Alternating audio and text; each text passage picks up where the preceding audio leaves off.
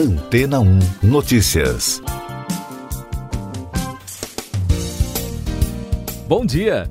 Diante do grande desafio de evitar os piores impactos das mudanças climáticas, diversos países estão buscando formas de suprir as demandas energéticas sem continuar prejudicando o meio ambiente. E tudo indica que uma das soluções é o hidrogênio verde, também conhecido como hidrogênio renovável. Recentemente, o fundador da Microsoft, Bill Gates, que lançou o livro intitulado Como Evitar um Desastre Climático, classificou esse combustível como a melhor inovação dos últimos tempos para combater o aquecimento do planeta. A ciência já demonstrou que o hidrogênio é o elemento químico mais abundante do universo, por isso é muito poderoso.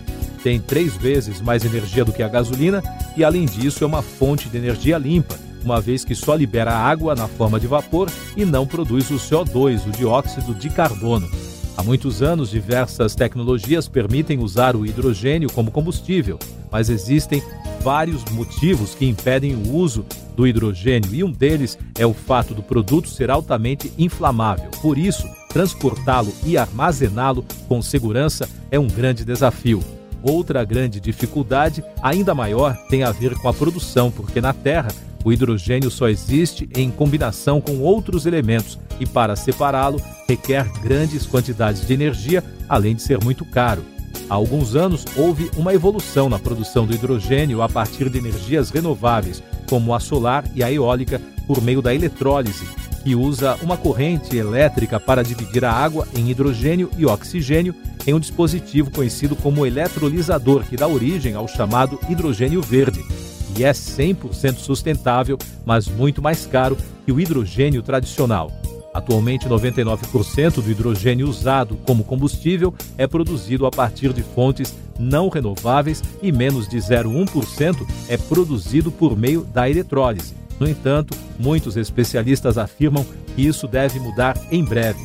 Nesse sentido, a Reuters informou na segunda-feira que a ArcelorMittal, maior empresa de siderurgia do mundo, e a companhia sueca Vattenfall se juntaram a Shell, a Airbus e outras grandes empresas para reduzir as emissões em processos industriais por meio do uso de hidrogênio. A agência citou como fontes dois executivos do setor, o que reforça a tese dos especialistas sobre o uso do produto. E daqui a pouco você vai ouvir no podcast Antena ou Notícias. Saúde muda a orientação e pede que municípios garantam segunda dose de vacinas. Anvisa nega pedido de importação da vacina Sputnik e alega falta de dados. Justiça de Brasília impede que Renan seja relator da CPI da Covid. Senado reage.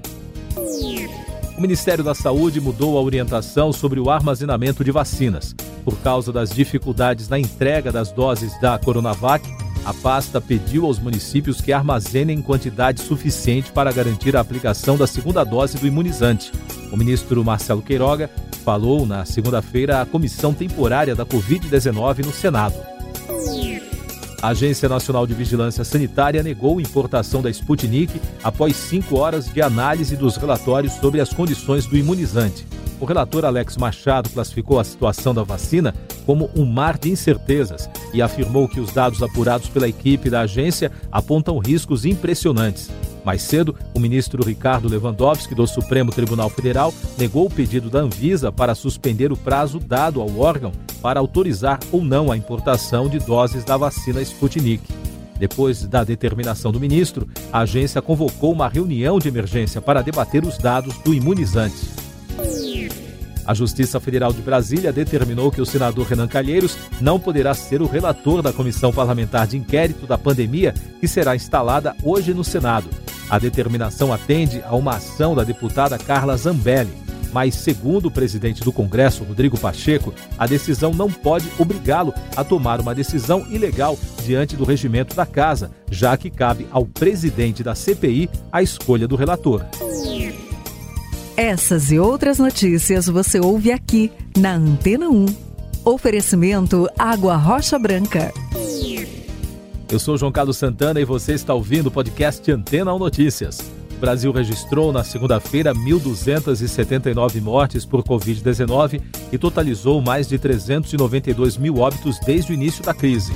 Com isso, a média móvel de mortes no país nos últimos sete dias chegou a 2.451 e o número de casos foi a 31.044 diagnósticos, somando agora mais de 14 milhões e 300 mil brasileiros que já tiveram ou têm o novo coronavírus.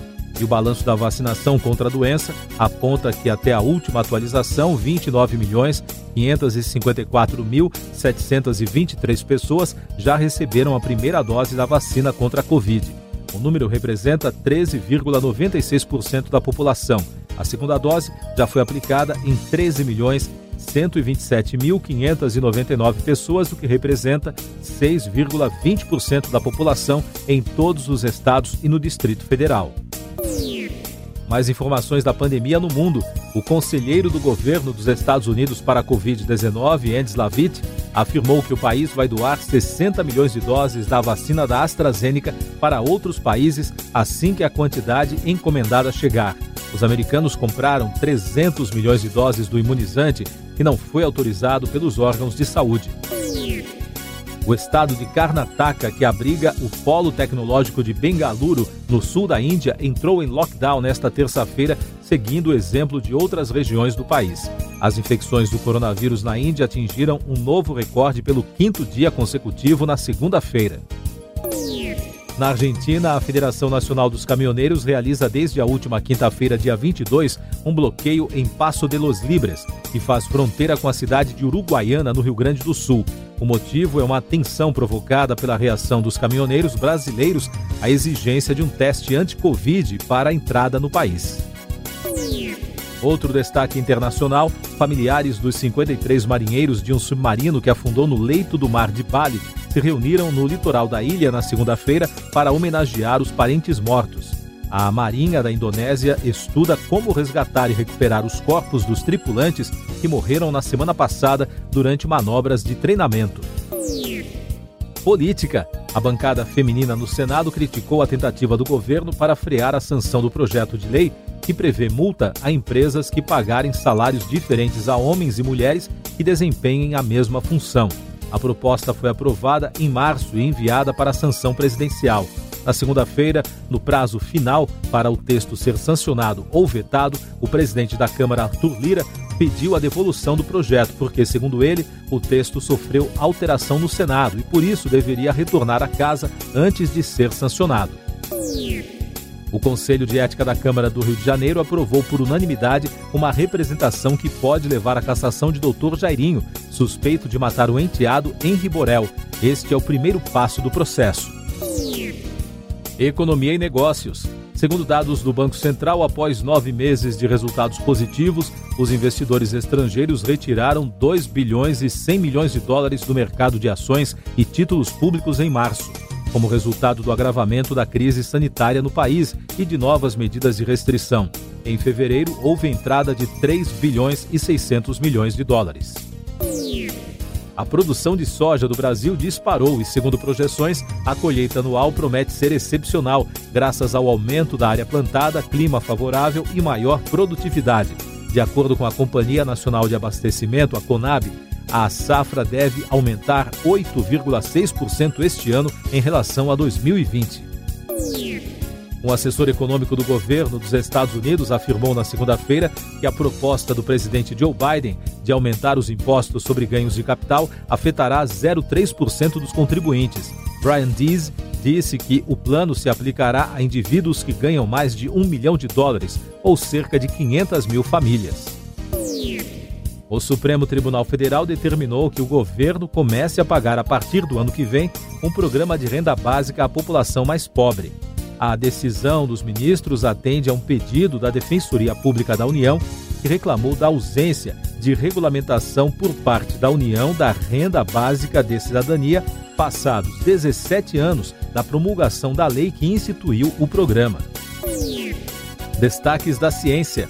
Segundo um estudo do Seri Institute, o meteorito que caiu em 2018 no deserto em Botsuana pode ser um pedaço do segundo maior asteroide do sistema solar. Os cientistas uniram informações obtidas pela Universidade do Arizona com as do telescópio Sky Mapper da Universidade Nacional da Austrália. Cientistas da Universidade de Groningen, na Holanda, conseguiram identificar pela primeira vez, com a ajuda de inteligência artificial, que dois autores escreveram parte dos misteriosos manuscritos do Mar Morto e tem sido uma fonte disputada de pesquisa desde a descoberta há cerca de 70 anos. Música: o guitarrista Ron Wood, dos Rolling Stones, afirmou ao jornal The Sun que recebeu alta dos médicos após vencer o câncer pela segunda vez. Em entrevista ao jornal britânico, o músico de 73 anos revelou que foi diagnosticado com um carcinoma de pequenas células nos pulmões durante o lockdown da Covid-19 na Inglaterra. Cinema. A vitória da cineasta Chloe Zhao, que nasceu na China e venceu no domingo o Oscar de melhor filme e de melhor direção por Nomadland, foi boicotada nas redes sociais e na imprensa chinesa. Além disso, os cinemas chineses também adiaram a estreia do filme. Últimos destaques do podcast Antena 1 Notícias, edição desta terça-feira, 27 de abril. O Instituto Butantan descobriu três novas variantes da Covid-19 na Baixada Santista, em Itapecerica da Serra e na cidade de Jordinópolis, no interior do estado. Mais detalhes sobre as descobertas serão divulgados nos próximos dias. Alemanha e França manifestaram apoio nesta terça-feira ao pedido do presidente dos Estados Unidos Joe Biden de criação de um imposto corporativo global de pelo menos 21%. A declaração dos ministros das duas principais economias europeias reforça a iniciativa que tem como objetivo acabar com a concorrência de impostos reduzidos entre países para atrair empresas e o uso de paraísos fiscais por parte das multinacionais. Siga nossos podcasts em antena1.com.br. Este foi o resumo das notícias que foram ao ar hoje na Antena 1.